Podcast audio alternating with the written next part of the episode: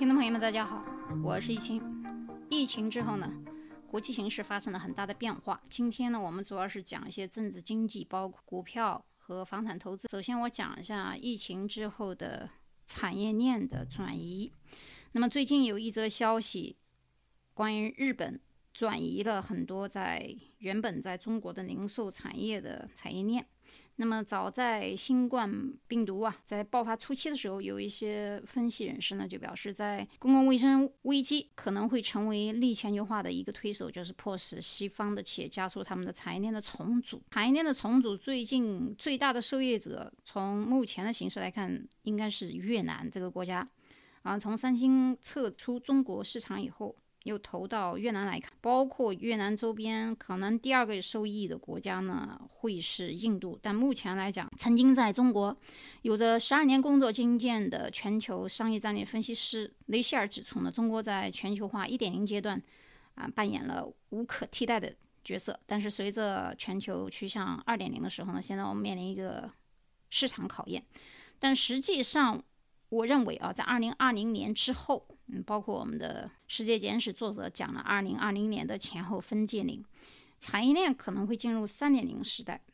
也就是说，全球供应链从今年以后可能更为分散，啊，作为各个国家的政府和企业，可能更希望拓展一些购买的渠道，在自己本土建立这个供应链的问题，而不完全依赖于中国和其他一些国家。那么最新的民调显示呢，就美国公众。对本国企业继续要依赖我们的国家，还是在本土建立一定的制造业呢？有一定的调查表示呢，有部分人还是希望有一些制造业能够迁回美国的态度。百分之八十六的采访者呢表示，如果是某公司承诺将其生产线移回美国呢，可能会提升他们对这家公司的好感。而且最近一则消息，也就是美国出了大量的人力和资金，帮助迁回本土的公司有一个搬家费。所以这个民调还是非常的重要。主张美企迁回生产线的民众呢，现在意识到就是还有一个问题，就是如果迁出中国的。产业链的最基础的一些架构的时候，生产成本会增加。那么生产成本如果会增加的话，物价会大幅上涨，这也是一个问题。那么当年最早的时候，我们比方说是日本，日本有一种标准的生产模式，叫做 just in time，就是 JIT。这种无库存的生产方式呢，有很多是零库存。在日本丰田汽车公司二十世纪六十年代实行一种方式，实际早期的时候，没有人知道它是从美国的大型仓储式超市得到的启发，但是这种方式到一九七三年以后呢，丰田公司度过了第一次能源危机以后，起到一个突出性的作用，所以呢，国家就非常重视这个生产企业，逐渐的把欧洲和美国的日资企业和当地的企业呢推行开来，包括这些人认为，呃，源自日本的其他一些生产方式、流通方式一起被西方企业称之为日本化模式。日本化模式的这个 JIT 曾经呢在全世界比较流行，因为他认为是呃零件拼装的一个合作，包括时间上，所以这个零库存在这一次病毒危机时刻出现了一个断链的问题。所以呢，日本政府前几天下令从价值一万亿美元的经济刺激当中拨款二十二个亿美金，协助日本制造商将生产线抽出中国或转移到其他国家，以恢复中断的这个供应链。本来呢，中国是日本最大的一个贸易伙伴，但自从这个新冠肺炎爆发以后，这一段经济面临严峻挑战。应该是昨天还是前天，我又听到消息有说这个日本啊多印了一些钞票，大概有一百零三兆日元，那还特得了？那跟台湾的一兆台币比起来，日本这个力度比较大。原因是我们都知道，二零二零年的。夏季奥运会本来是要在日本东京举行，而且日本对这个给予了很大的期望，希望在投入的成本之外，可以在举行奥运会之后把这个成本给赚回来。但是目前奥委会说，如果你们不能在一个月之内把这个病毒遏制住的话，有可能取消。本来呃合约上没有说在哪个月举行，本来的奥运会的合约是年底，就是今年年底之前如果都能举行的话就不算违约。但是据可靠消息讲。奥委会没有给日本这个机会啊，是希望他在一个月之内就怎么样，所以 M A 就下令有这个国家的紧急命就下来了。最近虽然日本没有强迫国民上街或者是坐地铁，但是大部分人比较自觉，就凭民众的自觉性，有百分之七十的人已经不坐地铁了。所以这是日本的一个情况。而且目前来讲，就是除了日本之外，嗯，其他一些国家也有这个产业断链的情况。所以大家都在重组和产业链转移的一个趋势当中。我们了解一下未来的经济的衰弱和。经济的倒退的可能性。那前几天也有一个非常可爱的漫画吧，就 WHO 的这个张德赛啊托了一个锅，嗯，扔给 Trump 川普也扔给他，批评就是说，哎，如果你不听我话，我可能要停止资助世卫组织。主要还是川普觉得，哎，我给你每年出了那么多钱，因为这个 WHO 的收费一般来说，一个是会员费了，一个是项目费。那会员费的话，美国的确出了很多钱，一亿七千万这么多钱的会员费。当然，除了会员费之外，还有一些项目费。项目费就是在某些项目上投的比较多，在那个非洲，那中国投的也不少。但是呢，在 WHO 当中呢，川普呢觉得说，哎，我给你钱挺多，你就应该听我的。我也当一个笑话提一下啊。那实际上，我们不管是甩锅也好，疫情加速产业链转也好。如果我们意识到川普最近在打这个防疫战的时候，你不如把它认识为是在打一场自为自己的选举而战的战斗。因为如果你们懂得日美国的这个选举重要性的话，你有没有发现川普所实施的每一步，实际他应该都是从他能够继续连任的角度来看的。但是前几天民主党桑德斯退出以后，其实从单纯的政治角度来看。是一个好事呢，因为拜登还不如桑德斯。拜登这个人呢，川普给他起了个绰号啊，叫做 Sleepy Joe，就是这个人 Sleepy，看起来就没有什么 energy，就是没有什么活力啊。的确也如此。那拜登吸引的是中西部那些当年从民主党转向支持共和党，从而又将呃川普送上总统之位的这些选民。那川普觉得拜登呢，应该是一个温和派了，比起他那些。口舌招忧的党内主要对手来讲呢，拜登的战斗力和支持率虽然说 CNN 比较高，但是大家都知道 CNN 是站在谁角度的啊？那美国的 CNN 跟 Fox 呢，两个一个是百分之百的要跟川普对着干，一个是百分之百的要支持。这两个频道你们在看的时候，其实不要注意他们的态度，就是如果有新闻看呢，大家就看看，那不要太当真他们的这个支持率或者是态度，因为两个都是。一正一反，一左一右。那么前几天，由于拜登上来以后呢，道琼斯指数上涨了一点点，但实际上呢，上涨的这个幅度也不算太大。而且，尤其是拜登不是州长，不是纽约州长的，因为如果是纽约州长的话，川普他会更危险一点。原因是现在纽约州长的支持率明明明显是高于川普。莫每天在下午跟他弟弟。长达一个多小时的聊天的过程当中，给人的感觉是收视率要比川普要高。当然，一会儿我们再谈他跟他弟弟的事儿。拜登有个弱点，就是他跟以前希拉里竞选的时候相相同的是，在公众视野上存在时间比较长。存在时间比较长以后，他就有一定的长久的记录，可以让对手找到把柄，并且呢，有很多将他和跟美国人已经不再信任的现存的一些建制捆绑在一起。相对比美国而言。我们说一下俄罗斯当时说撤资到中国产业链的，除了越南之外，就是俄罗斯。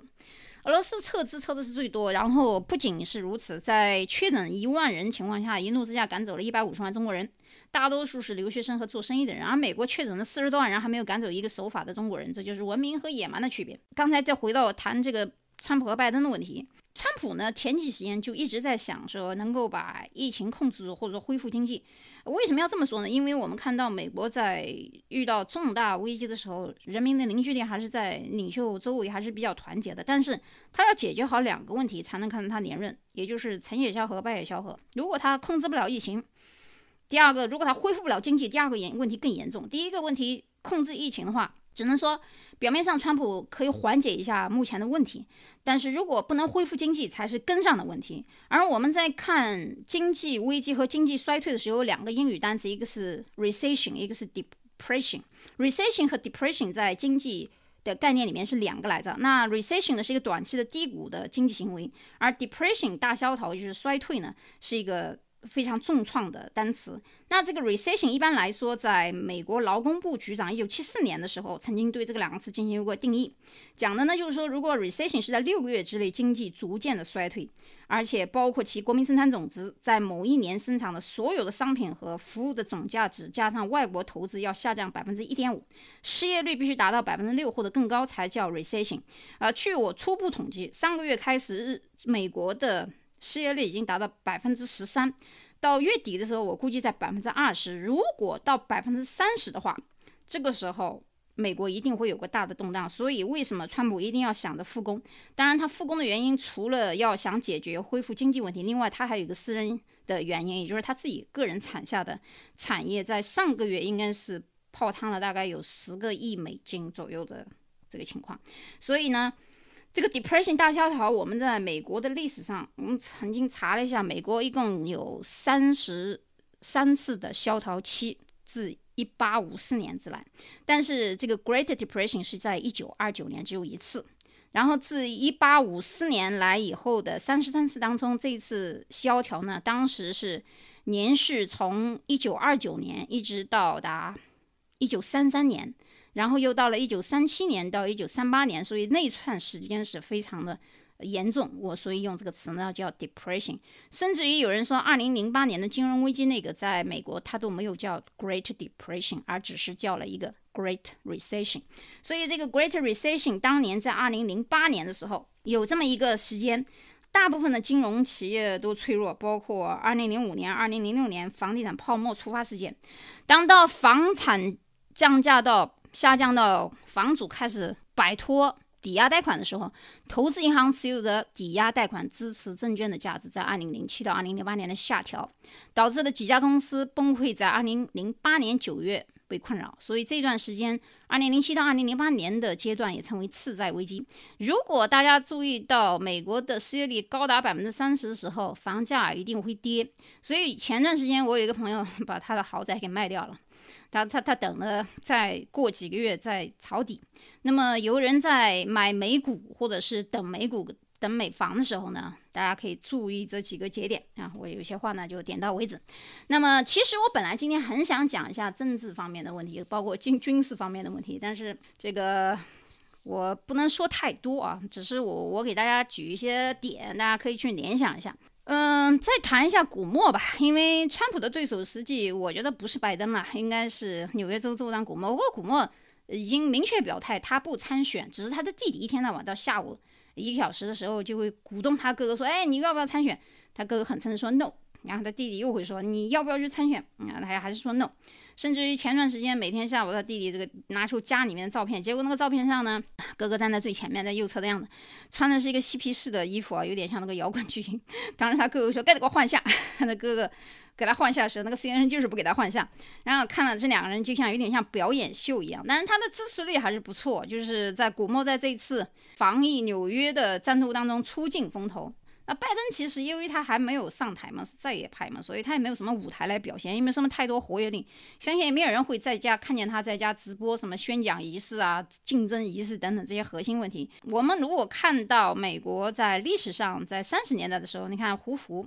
非常会搞经济的这么一个人，输给了罗斯福，这就是一个面临国家重大危机的时候，如果川普不能把这个国家重大危机给解决的话，不知道换掉他的会是哪一个人？拜登。还不算是他的对手，但至于后面到十一月份大选之前还有这么多个月要经过，我们就不知道还会发生什么样的情况啊。所以，川普虽然说出手有点慢，说对这个防疫大概慢了半拍，这也是被人抓住把柄的地方，但是他弯道超车水平还是蛮高的。嗯，你比如说他作为一个行政放贷，一会儿给那补助啊，过几后四月份、五月份给那些年收入低于多少万的人补助一千二百美金，孩子大概是五百美金左右，然后又给这些撤资的很多基础企业单位百分之百的供销，接着呢又是把救援的单位啊，当然也不叫救援单位了，就是抢购，有人说是海盗船，把这个法国的呀、伊朗的物资啊从中拦截了，就是，呃，称之为海盗行为，就是高价收走了。那就是本来是法国跟伊朗先是跟中国签约的，然后也不知道什么原因被美国截胡。但是美国截胡这个事情呢，他还做了一件好事。当然，这个好事从表面上来看呢，是为了拉拢这个英国首相的关系，因为英国首相 Boris Johnson 进入这个 ICU 以后呢，搞得整个国家呢，很多这个记者到外面去蹲点啊，也有一些人呢，多少人在点赞啊，这这是一一正一反的行为。两天好消息出来以后呢，美国派了两个特别的医疗队去支援英国，因为美国被很多国家，包括法国呀、中东一些国家。反对的时候呢，从英国角度讲，英国没有永远朋友，也没有永远利益。但是英国和美国这两个人还是有一定利益关系，所以美国也需要欧洲这个老大来支持。加上这个英国首相本来他就是出生在纽约，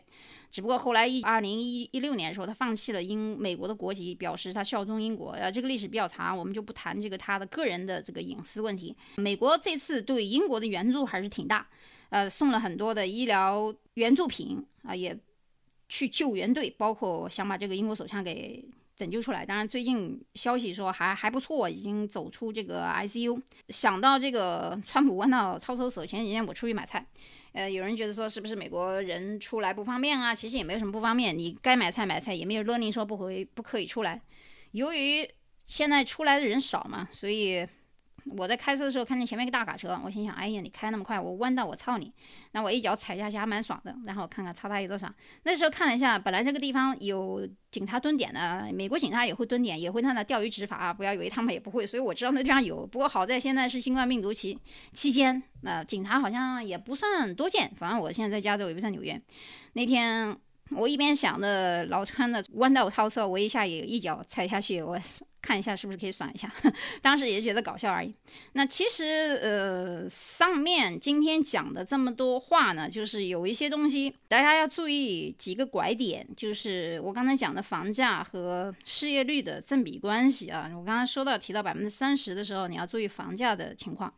另外一个，如果美股在跌的时候，你要注意，如果华人讲话的话，美股一定在跌，而且跌的很多。当然，他不知道他有没有这个机会了啊，因为现在基本上他因为呃出局了情况。然后呢，最近大家也不要被日本多印这么一百零万兆日元给吓住，因为它这里面有很多的历史原因。那么也有一些留学生问我说，这个是不是要回去，然后九月份再来？我建议你是不要乱跑，因为呃目前来说，美国没有让非国籍的人或者是绿卡的人可以随便回美国，这是第一个原因。第二个。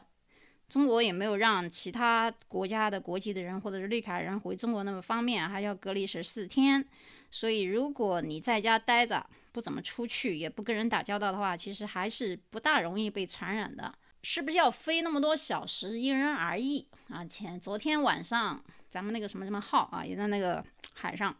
抖落了一下。所以呢，就是。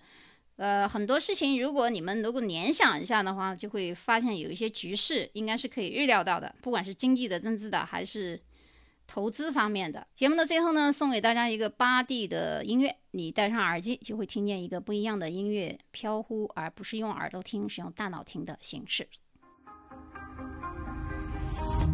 You should know i can't hear a word so